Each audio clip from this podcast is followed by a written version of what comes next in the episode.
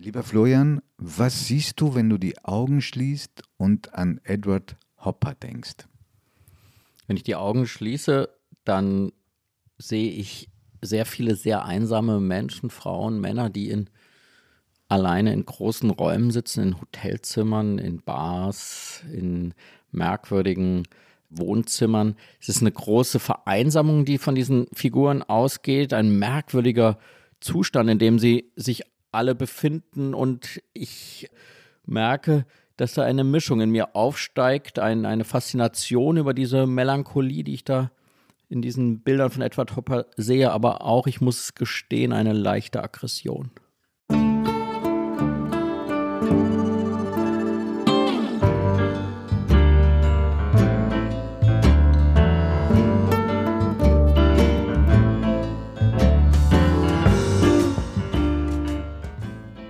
Augen zu. Der Kunstpodcast mit Florian Illies und Giovanni Di Lorenzo.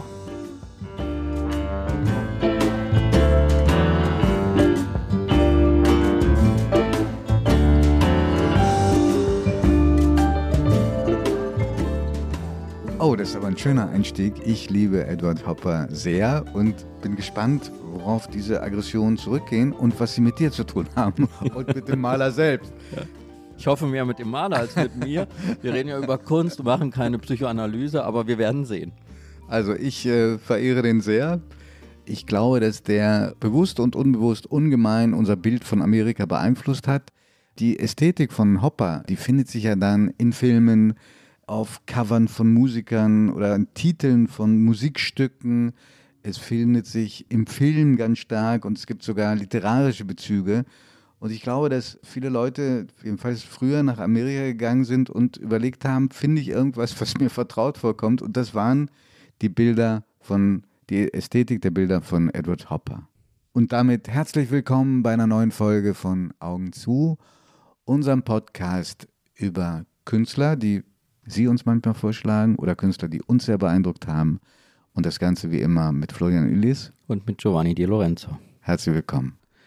Ja, und die regelmäßigen Zuhörerinnen und Zuhörer unseres Podcasts wissen, dass Giovanni Di Lorenzo sich besonders gut in der Vita der Künstler auskennt und deswegen Giovanni vielleicht wirklich zum Anfang unseres Podcastes, was für ein Leben hat Edward Hopper geführt? War das ein wenig abwechslungsreicher als das Leben der Personen, die er malt? Also, was mir aufgefallen ist, beim Versuch, ein bisschen sein Leben zu rekonstruieren, ist, gemessen an den anderen Künstlern und Künstlerinnen, die wir bislang vorgestellt haben, hat er ein relativ unspektakuläres äh, Leben geführt. Möglicherweise auch ein glücklicheres. Aber jedenfalls so hat es den Anschein, auch ein ziemlich langweiliges. Er ist fast zeitgleich mit Pablo Picasso auf die Welt gekommen, 1982 in Nay Jack, einer kleinen Ortschaft am Hudson River im Bundesstaat New York, nördlich von New York und relativ stabile familiäre Verhältnisse, nur eine Schwester, die auch keine, wie so oft, keine Krankheit hatte, in frühen Jahren nicht früh verstorben ist, was ja schon ein ganz großes Glück war, fällt schnell auf als begabter Zeichner. Also die Eltern haben schon gemerkt, da ist was. Die sagen aber, du verlass dich nicht so sehr auf eine Laufbahn als Künstler, das ist sehr schwer. Mach erstmal was Vernünftiges, was Eltern einem halt so einflößen und mach eine Ausbildung zum Werbegrafiker. Der geht dann auch noch an dieselbe Akademieschule wie später Andy Warhol, den wir ja vorgestellt haben. Und auch da macht er einen ziemlich guten Eindruck, hinterlässt er überall spezialisiert ein bisschen auf Werbezeichnungen für Gastronomie und Hotels, was mich sehr neugierig gemacht hat, aber ich habe keinen Beleg gefunden. Er hat dann auch sogar einen Preis gewonnen der Edward Hopper, und ich glaube, das ist grundlegend für sein Verständnis, erlebt ja in seinem Leben zwei Weltkriege und die Weltwirtschaftskrise. Und während des Ersten Weltkrieges kriegt er einen Preis für einen Wettbewerb, der da ausgerufen worden war, Mobilisierung, auch offenbar propagandatechnisch, gegen die Deutschen, also dem großen Gegner im Ersten Weltkrieg. So, das ganz schnell ist nur dreimal, wenn ich mich nicht verzählt habe oder was übersehen habe, nur dreimal in Europa in jungen Jahren nicht ein einziges Mal in Italien, was eigentlich eine unfassbare Sünde ist für einen Künstler. Aber er war in Paris, in Brüssel, in Amsterdam, in Berlin und auf seiner letzten Europareise auch in Spanien. Ist fasziniert natürlich von den Impressionisten in Frankreich. Ja, das ist, glaube ich, ein, ein, Schlüssel, ne? ein ganz großer Schlüssel. Er sagt das auch später immer wieder. Das, was er eigentlich malen wollte, ist Sonnenschein auf einer Wand. Also das ist wirklich quasi pure impressionistische Ästhetik, also die, das Licht in seiner Veränderung zu malen. Und als er in, in Paris ist, sieht er auch eben diese Impressionisten und saugt das auf und malt auch solche spätimpressionistischen Bilder. Also das ist eigentlich seine einzige äh, große ästhetische Prägung, die er in Paris erfährt. Und dann geht er zurück nach Amerika und dann passiert eben etwas Seltenes, Faszinierendes. Du hast es gerade gesagt, er erlebt zwei Weltkriege. Der erlebt die große Depression, die Wirtschaftskrise in den USA, er erlebt den Zweiten Weltkrieg, aber auch in Amerika. Er erlebt das Aufbrechen, den Beginn des amerikanischen Jahrhunderts, dann nach dem nach dem Zweiten Weltkrieg mit so äh, den abstrakten Malern wie Jackson Pollock und wie Andy Warhol ja. und so weiter. Aber er malt immer in derselben Manier. Das ist etwas sehr Faszinierendes, was sehr viel über seine Persönlichkeit sagt. Also er hat, er findet seinen Stil und hält den mit einer unglaublichen Konzentration und mit einer stoischen, fast sturen Weise malt er 50 Jahre, 45 Jahre in derselben Weise seine Landschaften und Stadtansichten. Ja, und weil ich Picasso vorhin erwähnt habe wegen des Geburtsjahres, die haben aufeinander überhaupt keinen Bezug genommen.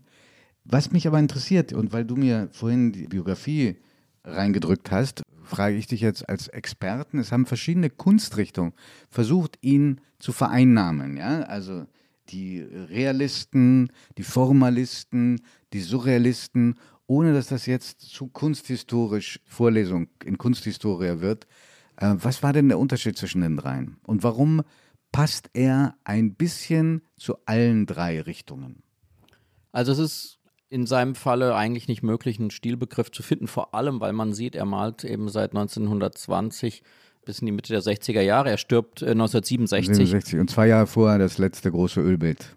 Über das wir unbedingt noch sprechen müssen. Ja, das ist wahnsinnig berührend. Ja, ja äh, hat er eben diesen Stil durchgehalten und natürlich ist er in einer gewissen Weise realistisch, also figurativ. Man sieht Personen, man sieht äh, Räume, das ist zugleich, weil wir haben in Folgen davor über die neue Sachlichkeit gesprochen, diese Räume, in denen da diese vereinzelten Personen sitzen, das erinnert schon an die neue Sachlichkeit, auch an diese Kaffeehaussituation in Berlin, die wir von den 20er Jahren aus dieser Malerei kennen. Also es hat auch was von der neuen Sachlichkeit. Das hat ganz leichte Anflüge von manchen De Chirico surrealistischen Stadtlandschaften, die gibt es auch bei ihm. Aber man hat eigentlich keinen wirklichen Begriff für seine Kunst. Das finde ich auch gar nicht notwendig, weil er ist einfach einer, er, er war offenbar als Typ ein unfassbarer Sturkopf und Einzelgänger Ja. und er ist Eigenbrötler, absolut. Ja, ja. Eigenbrötler und er ist es in seiner Kunst ebenso. Also es ist wirklich ein Solitär, der da in der Weltkunst steht mit seinem Werk und äh, vielleicht ist es dann auch äh, hilfreich, dass man weiß, manche Künstler sind Teil einer Strömung, einer großen Strömung, einer Kunstbewegung, eines eines Stils, dem man dann irgendeinen klugen Namen gibt, aber in seinem Fall äh, gibt es einfach nur Edward Hopper und er verkörpert eine ganz neue Sichtweise auf Amerika. Und das ist eigentlich das, was seine Kunst ausmacht. Hm, Er selber hat gesagt, also nicht oft, er hat sich nicht oft geäußert zu seiner Kunst, aber in einem Brief an einen Galeristen zum Beispiel sagt er, das einzig Entscheidende für eine gute Kunst ist, was über das Kunstwerk aus dem Unterbewusstsein zum Ausdruck kommt. Das erinnert mich aber stark an die Expressionisten. Das stimmt. Und diese, dieser Sache, man, man soll das, was, was man in sich trägt, aufs Bild bringen. Das sieht man bei den Expressionisten und da muss man sagen, da war bei den Expressionisten offenbar innerlich mehr los als bei etwa Hopper. Wenn das, Warum? na, ich finde, wenn du seine Kunst ansiehst und denkst, das ist Wir müssen die mal beschreiben. Ja, wir, genau, Wir müssen wir müssen, ein paar ich- Beispiele geben. Ja, Ja. also das berühmteste Bild, um, um damit anzufangen und das eben sehr, sehr viele äh, auch vielleicht als Poster oder als Postkarte kennen oder bei sich hängen hatten, sind die Nighthawks, hängen heute im Art Institute of Chicago, dem amerikanischen Museum mit dem exquisitesten Geschmack, das man jedem empfehlen kann, der wirklich Ja. die Meisterwerke sehen möchte. Das ist eine Szenerie, von der ich die meisten Postkarten in meinem Leben bekomme, weil obendrauf an der Tür der Bar, an, der, an dem Schild der Bar steht ein Name, den man, wenn man ihn ein wenig verkürzt, steht da mein Nachname, Ilias zu lesen. Eigentlich heißt es aber Phileas, äh, diese Bar. Und äh, da sitzen eben drei Gestalten in einer nächtlichen Szenerie mit einem Barkeeper, absolut beziehungslos zueinander und es ist quasi dieser typische Hopperblick, ein voyeuristischer Blick, also aus einer unklaren Situation schaut er in diese Bar hinein und ganz wichtig, immer bei Hopper, bei all seinen berühmten Bildern, diese Gleichzeitigkeit von innen und außen. Also man guckt entweder von einem Außen in ein Innen oder die Figuren, äh, die Frauenfiguren von ihm gucken sehnsüchtig, versonnen, irritiert von einem Innenraum in die Umgebung, in die Natur. Und das ist hier auch sozusagen sehr typisch. Es gibt das ganz berühmte Bild dieser nächtlichen Tankstelle, wo ein, wo ein Tankwart an einer der drei, Abenddämmerung. wo ein Tankwart an einer der Tanksäulen steht. Also es sind immer wieder einzelne Figuren, die in einer sagen wir mal, städtischen, urbanen Umgebung gezeigt werden und aber immer, und das ist, glaube ich, ganz wichtig, in sehr gewöhnlichen Situationen, in gewöhnlichen Zimmern. Es ist nichts Spektakuläres an der Landschaft, an der Architektur. Und genau das ist offenbar das, was Hopper besonders reizt. Darf ich ergänzen? Also er hat ja auch sehr viele Landschaftsbilder gemacht, auch von Häusern und Menschen in Landschaften. Die haben auch einen sehr eigenen Reiz. Er hat ja auch ein Refugium auf dem Land. Er war zum Beispiel oft in Maine. So, und nur um Beispiele zu geben, die dann auch Ausdruck gefunden haben, zum Beispiel im Film. Denk an das Haus am Bahngleis. Dieses Haus spielt, äh, sieht fast genauso aus in Psycho von Hitchcock. Oder denk daran an diese, äh, weiß nicht, ob du das vor Augen hast, ein Ehepaar vor einem weißen Haus und die sind komplett in sich versunken und lassen aber den Collie laufen, der halb im Gras verschwindet. Der Hund ist wahnsinnig lebendig, hat die Ohren gespitzt, schaut in die Landschaft, ist offenbar die Brücke zum Leben. Und dieses Motiv findet sich wieder in einem anderen Hitchcock-Film, nämlich Der unsichtbare Dritte. Und äh, da geht der Farmer raus mit dem Hund. Also das, das Gefühl, die Bilder überlappen sich geradezu. Also er hat eben auch fantastische Landschaften mit Menschen gezeichnet. Allerdings, um dir ein bisschen Zucker zu geben, Kritiker haben ihm vorgeworfen, dass er Menschen nicht besonders gut malen kann. Ja, der kann Menschen überhaupt nicht Nein, malen. das finde ich überhaupt nicht. Also Das wenn man überhaupt nicht. Das, also ich meine, Aber diese Gesichter, mit diesen? Gesichter, äh, aber diese Gesichter, äh, okay, das ist mit der Wundepunkt von Caspar David Friedrich, Genau, ich genau, weiß, aber genau. wir wollen ja heute über Edward Hopper reden. Deswegen, also diese Gesichter von Edward Hopper, also die Frauengesichter vor allem, sind solche Barbie-Gesichter, so ein Stereotyp, so ohne jede Individualität. Das ist offenbar das doch lag aber, hat aber einen anderen Grund. Weißt du, wer die Vorlagen waren für diese Menschen? Ja, Immer er selbst. Die Männer sehen nämlich auch nicht viel besser aus als die Frauen. Nein. Der hat sich dann mit Hilfe eines Spiegels selber gemalt und dann seine, die Frau seines Lebens, Josephine, genannt Joe, die fast immer die Vorlage war, auch bei den aktähnlichen Bildern für die Frauen. Ja, und das war eben, das ist ein eigenes großes Thema, diese, diese Josephine Nivison, wie sie eigentlich hieß, denn das, da steckt, glaube ich, schon ein, ein, ein Drama dahinter, dass sie äh, eigentlich zunächst in den frühen 20er Jahren die begabtere Künstlerin war. Sie war eben auch Malerin. Und äh, sie haben sich kennengelernt in der New York School of Art, im sozusagen im Studio. Und er war dann, wie er sagt, ich war ein typischer amerikanischer Ehemann. Und das hieß offenbar, dass er sie versuchte, vom Malen abzubringen. Und er hat sie sozusagen auch von seiner Malerei ferngehalten. Es gibt so Berichte in einem alten Zeitungsartikel aus, aus der Time, wird geschrieben, dass er in seinem Atelier ein rotes Band auf dem Boden gemalt hatte. Bis zu der Linie durfte seine Frau in sein Atelier, aber nicht näher an ihn ran. Also ich glaube, das war eine äh, sehr unappetitliche Beziehung auch, also sehr unterdrückend. Er bat sie eben wirklich mit der Malerei aufzuhören und sie hat offenbar im Gegenzug dann von ihm verlangt, dass er keine anderen äh, Frauen zum Aktmodell nimmt und nie, nur sie. Also das war eine erinnert, erinnert ein bisschen an, an das Verhältnis Picassos zu den Frauen, nur in der monogamen Version. Genau, genau. Ja, und ja. es, es endet, das hat mich sehr wirklich äh, erschüttert und mir nochmal gezeigt, wie wichtig es ist, dass wir endlich anfangen, weibliche Künstlerinnen gleichberechtigt anzuschauen und gleichberechtigt ernst zu nehmen. Sie ist, als sie gestorben ist, hat sie seinen Nachlass ans Whitney Museum in New York gestiftet, weil er sich sehr früh für, für seine Kunst eingesetzt hat. Und da müsste man, wenn man das Glück hat, nach New York zu kommen, unbedingt hin, denn da ist das Hauptwerk. Da ist ihm. das Hauptwerk von ihm. 3000 Werke insgesamt. Und die Tragik, die dahinter liegt, ist aber, dass sie auch ihre eigenen Bilder, weil sie dachte, sie sind am besten aufgehoben, dem Whitney Museum gestiftet hat. Nach ihrem Tod 500 Gemälde, die sie in ihrem Leben gemalt hat.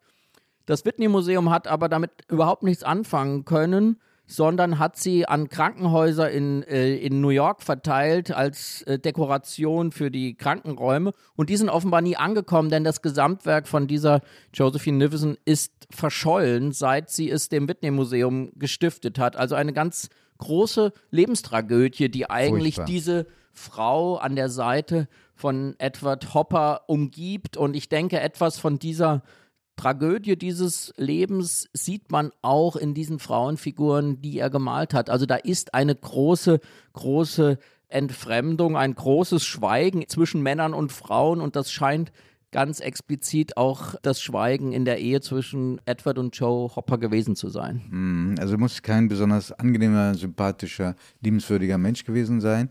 Hat sehr ungern, wie gesagt, über sein eigenes Werk geredet und hatte offenbar auch einen Rochus auf Kritiker. Vielleicht rührt es daher, dass bei der ersten wirklich sehr wichtigen Ausstellung, die er hatte im MoMA, die, die Ausstellungsmacher überlegt haben, ob die Bilder überhaupt modern genug sind, dass man sie da ausstellen kann, also in diesem Tempel der Kunst. Das war im Dezember 33 und ein Kritiker namens Clement Greenberg hat dann geschrieben, er sei ein schlechter Maler. Hopper hat sehr lange gebraucht, bis er nicht nur die öffentliche Anerkennung gefunden hat, sondern auch den kommerziellen Erfolg. Er hat 1913 sein erstes Bild für 250 Dollar verkauft, Sailing. Da war er auch kein ganz junger Mann mehr. Nein, und er stellt es eben aus, das darf man auch nicht vergessen, das ist ein herrlicher Kreuzungspunkt.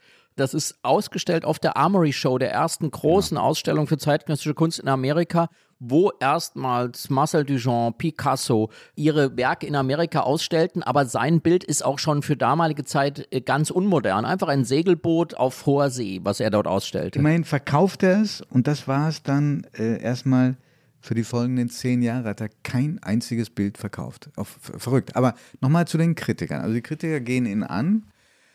Seitdem, jedenfalls mein Eindruck, hatte er nicht besonders große Lust, sein Werk zu erklären. Also auch als er dann auf die, diesen Eindruck von Melancholie und Vereinsamung seiner Figuren angesprochen wird, dann hat er gesagt, so ein bisschen flapsig, also das mit der Vereinsamung ist in der Rezeption weit übertrieben worden. Aber du bist ja selber Kunstkritiker gewesen, bist es hin und wieder auch heute noch und hast auf der anderen Seite die Interessen von Künstlern vertreten, wenn du ihre Bilder als Auktionator verkaufen wolltest. Verletzen Kritiken Leute so, dass das eine traumatische Prägung bleibt? Ja, unbedingt immer wieder. Also wir, wir haben äh, gerade in der zeitgenössischen Kunst wie eine Figur wie Georg Baselitz, der ist bis heute erregbar, wenn man ihn auf frühe negative Kritiken anspricht. Aber das hat dann auch im doppelten Sinne, er erzeugt das dann je nach Temperament eben entweder eine Widerstandskraft, es, man will es den Kritikern zeigen oder aber, wie bei Edward Hopper, zieht man sich dann unglaublich zurück. Ich glaube, man darf nicht vergessen, dass, dass äh, Maler wie Schriftsteller oft Monate, Jahre an einem einzelnen Werk sitzen Ja. und es dann der Öffentlichkeit preisgeben, dass sie unglaublich viel von sich selbst, ihren inneren Zerrissenheiten, ihren inneren sensiblen Punkten in ein Bild hineingeben. Und wenn dann ein Kritiker ein Werk äh, verreist und beschimpft, dann empfindet man sich eben auch in seiner Persönlichkeit, in seiner Person nicht wertgeschätzt. Und diese Gleichzeitigkeit von Kritik am Werk, die zugleich eben als eine Kritik am Menschen wahrgenommen wird, ist für sehr, sehr viele Künstler eine sehr schwierige Bürde, eine große Herausforderung, gerade weil sie als Künstler so viel von ihrer Persönlichkeit hineingeben. Und Edward Hopper sagt ja von sich selbst, der größte Einfluss auf meine Kunst hatte ich selbst, also meine Persönlichkeit. Ich trage in die Bilder hinein, was ich wahrnehme, was ich fühle, was ich von der Umwelt wahrnehme. Und wenn das dann vernichtend kritisiert wird, dann kann man sich vorstellen, was das auslöst. Ich wollte noch kurz was sagen zu dem Clement Greenberg, den du gerade zitiert hast.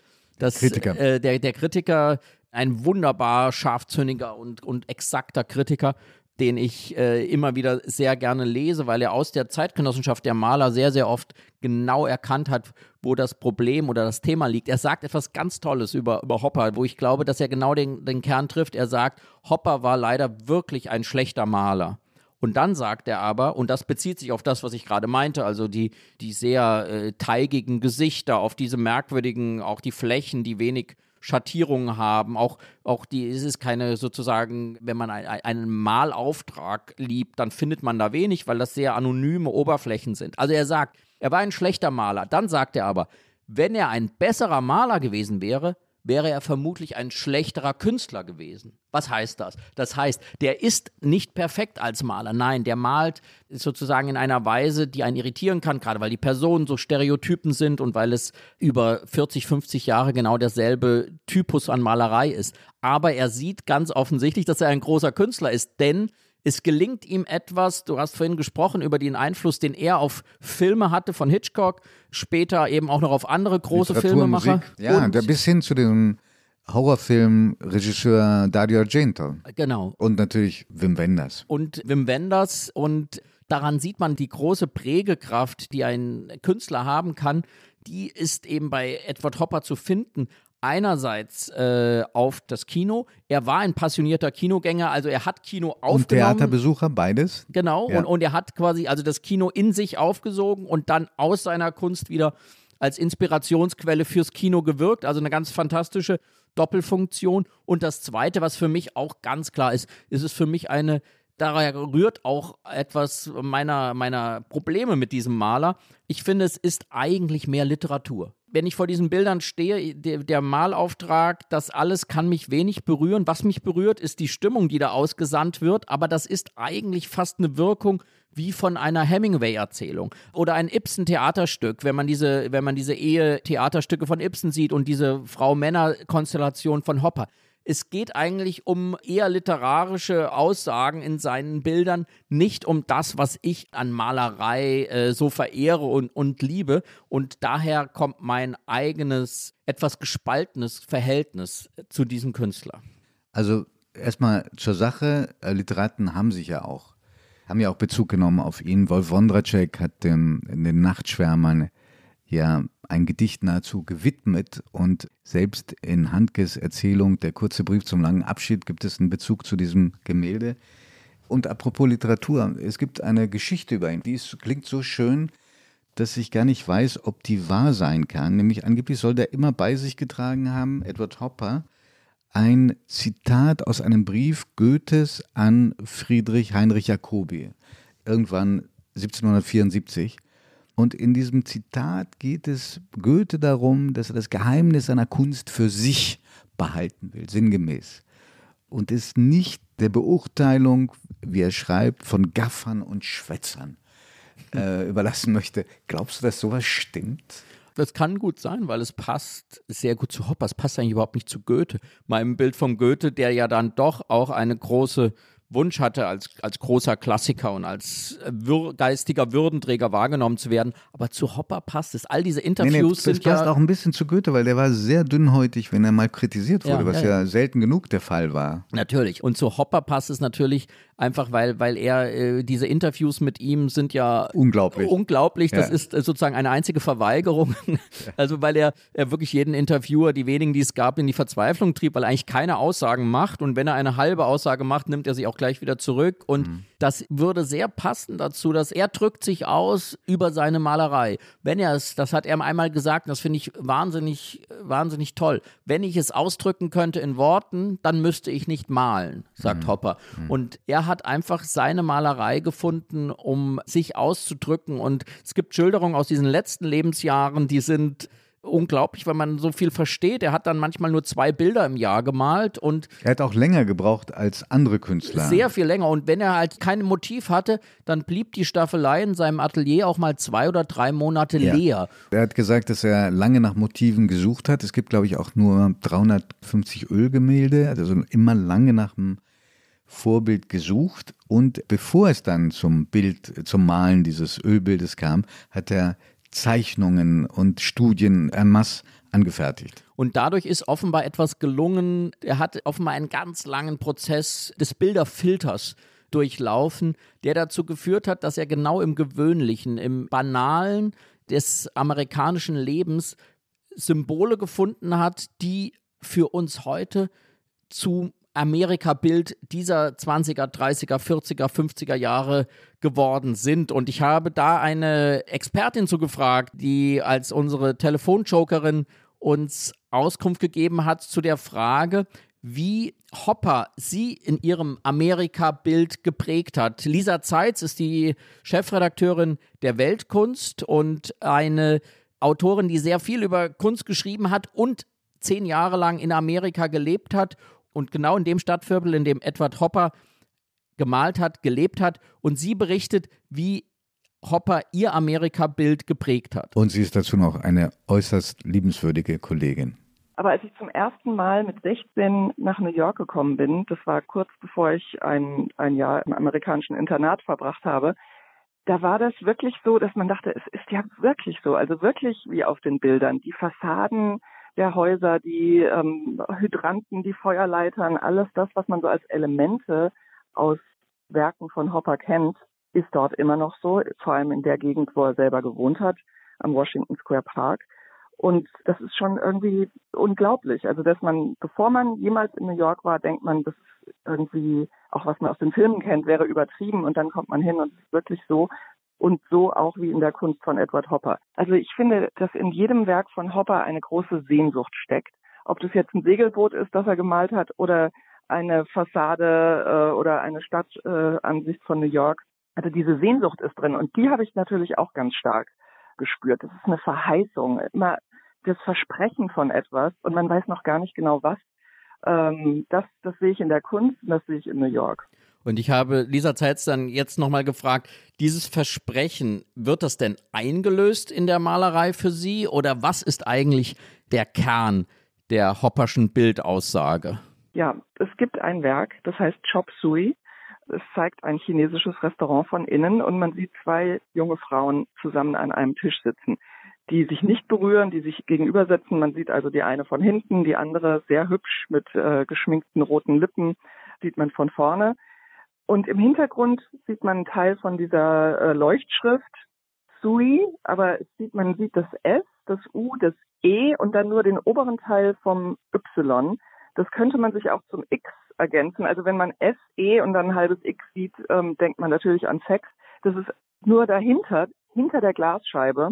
Und man sieht die zwei Frauen vorne, die so ganz kühl und züchtig angezogen, sogar mit Kopfbedeckung, ähm, sich so anschauen. Und da ist natürlich eine große Kühle zu spüren und etwas Unausgelebtes, also etwas, Sie könnten sich jetzt gerade drüber unterhalten, wie unglücklich Sie eigentlich sind. Oder Sie könnten sich über was ganz Banales unterhalten. Aber es ist immer so ein Kontrast dazu, zwischen dem irgendwie einem, einer Verheißung, einem Versprechen im Hintergrund und der kühlen, passiven, abwartenden Haltung der Menschen, die Hopper malt unheimlich ästhetisch, aber es ist trotzdem irgendwie kühl und ähm, gehemmt. Also es ist keine Action, sondern irgendwie so der Moment vor oder nach der Action. Es geht ja auch so bei seinen Hotelzimmern so oder in der Bar, wenn die Leute da sitzen, man weiß nicht, ist schon was passiert und das ist jetzt der Abschied oder wird vielleicht was passieren. Es ist so diese Wartehaltung, diese Spannung, die da drin liegt, aber die nicht ausgelebt wird in dem Moment. Ich finde, dass unsere Kollegin da, Lisa Zeitz, da genug Positives über ihn auch sagt. Ich will aber nochmal dir gegenüber den Versuch unternehmen, äh, ihn zu verteidigen. Was ist die große Faszination? Sicherlich nicht die geistige Strömung, aus der diese Malerei stammt. Es ist ja eine große Abwehr der Moderne, der Urbanisierung, die bösen Fabriken, die eine Kneipe erdrücken oder die Natur, die sich möglicherweise zurückholt, was die Tankstelle ihr genommen hat, äh, sondern es ist eine Sogwirkung, ich versuche das mal auszudrücken. Es kommt mir so vor, wie wenn du aus einem Traum erwachst, äh, an den du dich erinnerst, der dich ganz stark in Beschlag nimmt. Und du hast das Gefühl, durch die Bilder geht diese Traumsequenz weiter. Irgendwas erwischt er, was, ja, großes Wort, mit Archetypen unseres Unterbewusstseins zu tun haben.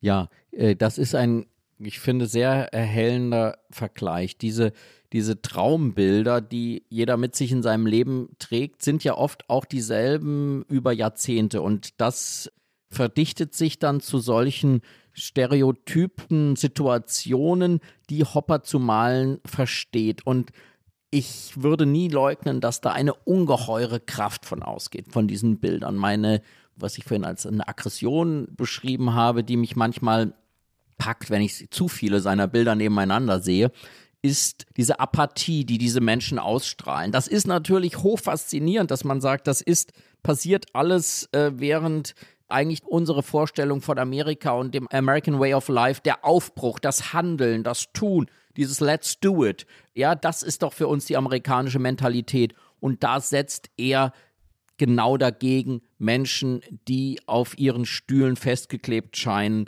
Menschen, die in ihrem Schicksal festgeklebt äh, scheinen, Menschen, die, die überfordert sind, die überfordert sind von diesem Wandel, von dem und Wandel von der Angst vor dem Neuen. Das verstehe ich und das sehe ich auch. Das ist ja, er malt immer wieder quasi den Menschen, der entfremdet ist von der Umgebung, die er selbst geschaffen hat. Also von den Eisenbahnen, den Bars, den städtischen Szenerien. Es ist ja auch eine gewisse Sehnsucht, die man da spürt nach einer fernen, fernen Natur, der man äh, irgendwie durch Menschenhand entwachsen ist. Und da liegt so eine Melancholie drin. Man kann nun diskutieren, ist das dieser Zwischenzustand, in den sich diese Figuren immer bewegen, also so ein, ein, ein tranceartiger Zustand. Insofern finde ich deinen Vergleich mit dem Traum sehr gut. Also das sind tranceartige Sequenzen, die wir hier sehen, deshalb auch diese große Inspirationskraft für den Film, weil das solche Sequenzen sind. Die Szenerien wirken eigentlich wie, wie Bühnenbilder oft oder wie Filmkulissen. Und was so faszinierend für mich ist, da würde ich sagen, das unterscheidet sich dann vom Traum, ist, dass er Gesichter wirklich sehr pauschal zu malen scheint oder auch Körper oder Kleidung, aber seine ganze Energie in die Details der Fassade legt. Im Spiel des Lichts. Im, im Spiel des Lichts. Es scheint mhm. so, als seien ihm die Häuser wirklich äh, sympathischer oder näher oder er würde sie mehr als Individuen wahrnehmen oder malen wollen als die Menschen, äh, die sich darin bewegen. Das ist sehr faszinierend, auch in seinen frühen Aquarellen, wie genau er da jeden Schatten in den, in den Häuserfassaden oder in den Hotelzimmern zu erfassen scheint und mein Unbehagen kommt nicht so sehr aus der Tatsache, dass es nicht modern ist, weil es gibt immer wieder große Maler, die nicht diesen Begriff von Modernität haben. Das hat er ganz bestimmt nicht, aber er, er drückt eben offenbar eine, eine Seite des American Dreams aus, für die wir alle bis heute sehr äh, empfänglich sind. Aber diese Aggression, von der du mehrmals schon gesprochen hast, empfindest du die auch oder kommt die bei dir auch hoch, wenn du Strangers in the Night hörst von Frank Sinatra? Weil du hast das Gefühl, es ist der Soundtrack zu dem Bild Nachtschwärmer. Nein, das belegt eigentlich nur wieder das, was ich, glaube ich, der Kern meiner, meines Unbehagens ist. Mein, mein Unbehagen ist, dass ich es als etwas anderes als, als Malerei eigentlich im Kern sehe. Es ist für mich äh, eine literarische Vorlage. Es ist für mich ein Bühnenbild für, Frank Sinatra, ein, ein Screenshot aus einem Film von oder ein, eine, einer Szene von Hemingway. Also es ist wie eine Zusammenfassung einer bestimmten melancholischen Stimmung, aber das ist mir dann, wenn das das sozusagen die Essenz ist dieser Malerei, ist mir dann für ein 40-jähriges Werk von 300 Gemälden zu wenig, weil ich, ich sehe so wenig Entwicklung darin, ich sehe so naja, wenig die, die Veränderung darin. Die Entwicklung, das ist ja auch, was mich zudem fasziniert, ist, dieses Spiel zu überlegen, wie würde das jetzt, wie würde diese Szene weitergehen, die er festgehalten hat. Und das hat offenbar auch Wim Wenders ungemein fasziniert, weil er hat einen Film gemacht vor nicht allzu langer Zeit, Two or Three Things I Know About Edward Hopper. Und da macht er genau das. Also er geht in die Szenen rein und äh, schreibt sie fort. Ja, und das finde ich wunderbar, dass das Wim Wenders tut. Ich finde es absolut nachvollziehbar, dass er dazu sich inspiriert fühlt. Aber wenn ich mit meinem radikalen, absoluten Anspruch an Kunst komme, würde ich sagen, das würde einem nie einfallen, wenn man einen Picasso anguckt. Das würde einem nie einfallen, wenn man einen Caravaggio anguckt. Das würde einem nie einfallen, wenn man einen Caspar David Friedrich anguckt. Die stehen für sich. Die müssen nicht in einem anderen Medium forterzählt werden oder sie wirken wie Literatur. Ja. Werbung Liebe Hörerinnen und Hörer, kennen Sie schon das Kunstmagazin der Zeit? Mit der Weltkunst erleben Sie jeden Monat die schönsten Seiten der Kunst. Sie wollen das Magazin unverbindlich testen? Dann bestellen Sie Ihr persönliches Kennenden-Exemplar gratis unter www.zeit.de/slash Weltkunst-Podcast.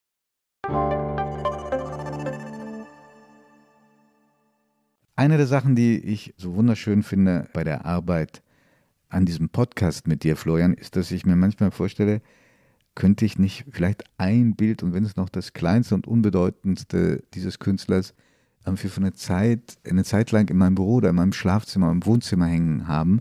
Mir würde bei Edward Hopper schon ein relativ unbekanntes Bild reichen. Das heißt Drugstore. Ich glaube, er hat es 1927 gemalt.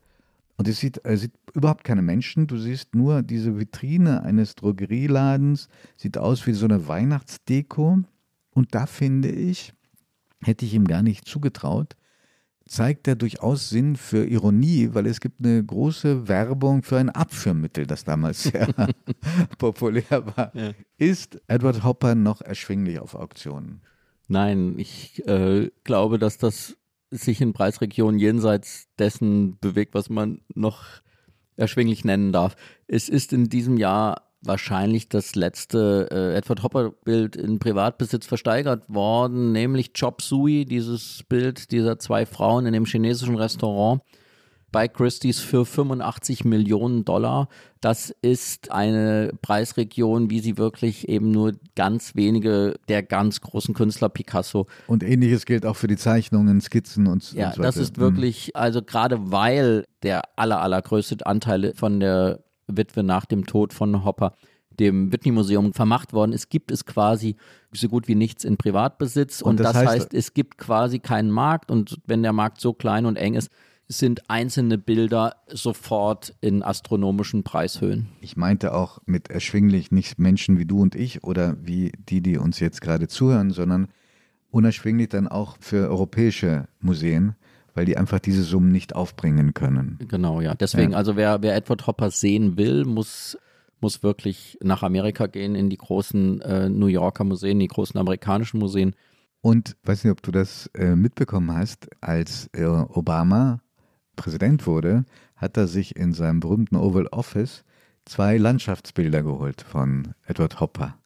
Bin gespannt, ich konnte das nicht rausfinden, ob die Donald Trump oder Joe Biden jetzt da hat hängen lassen. Das wäre sehr interessant. Ja, ich glaube, das darf man wirklich nicht vergessen. Eine ganz große Qualitätskriterium von Kunst ist auch, inwieweit sie über Jahrzehnte, über Generationen, über Jahrhunderte jetzt dann auch schon mit, mit Barack Obama ihre Kraft behält. Und ich glaube, ein Punkt, der auch unbedingt nochmal angesprochen werden sollte, ist, eine ungeheure Popularität hat Edward Hopper auch nochmal während der Corona-Zeit jetzt erlebt. Diese Menschen in ihren Innenräumen, die sehnsüchtig nach außen blicken, die irgendwie verloren eingesperrt im Innen wirken. Das hat, äh, wo immer man hingeschaut hat, während dieser Corona-Zeit sehr, sehr vielen Menschen aus der Seele gesprochen, wie diese diffusen Gefühle dieses Eingesperrtseins ins Innen und diesen sehnsüchtigen Blick nach außen, wie er das geschafft hat, in Bilder zu verdichten, die zwar aus der Mitte des 20. Jahrhunderts kommen, aber für uns heutige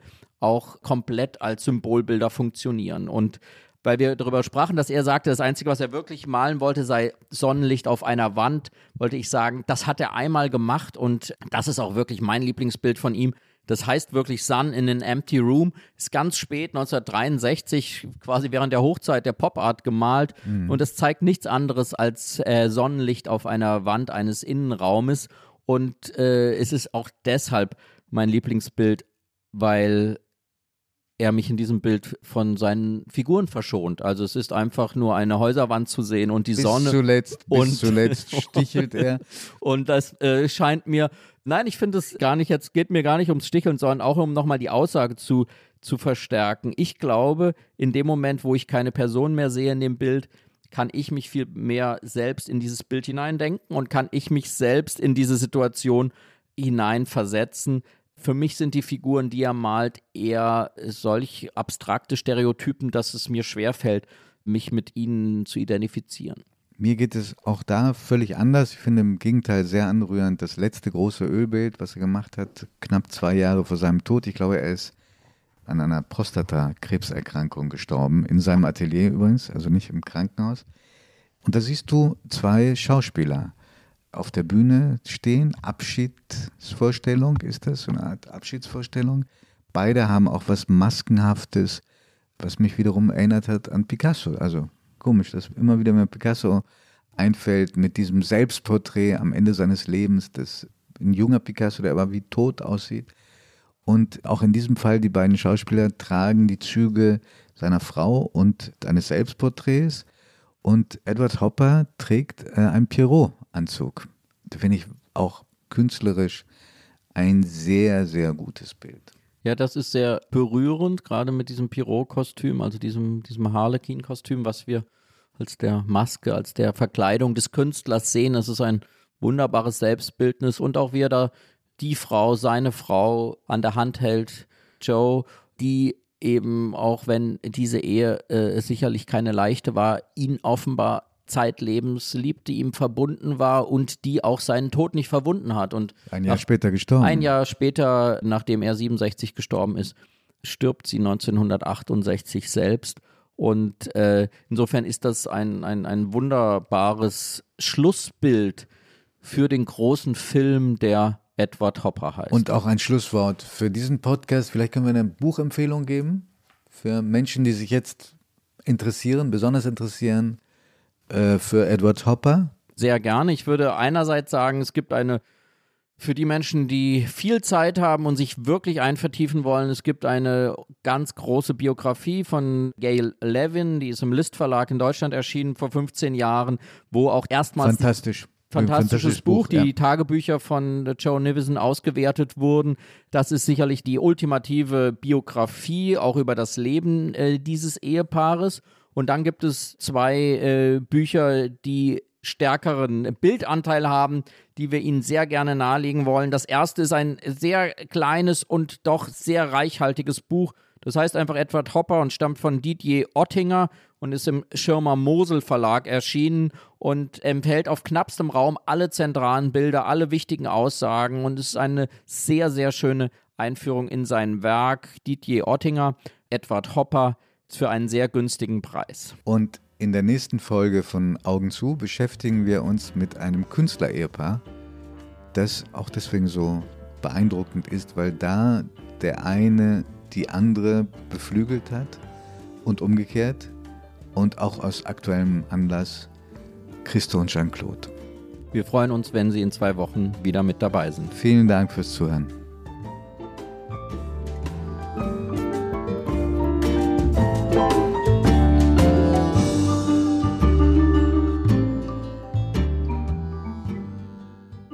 Augen zu ist ein Podcast von Zeit und Zeit Online, produziert von Pool Artists.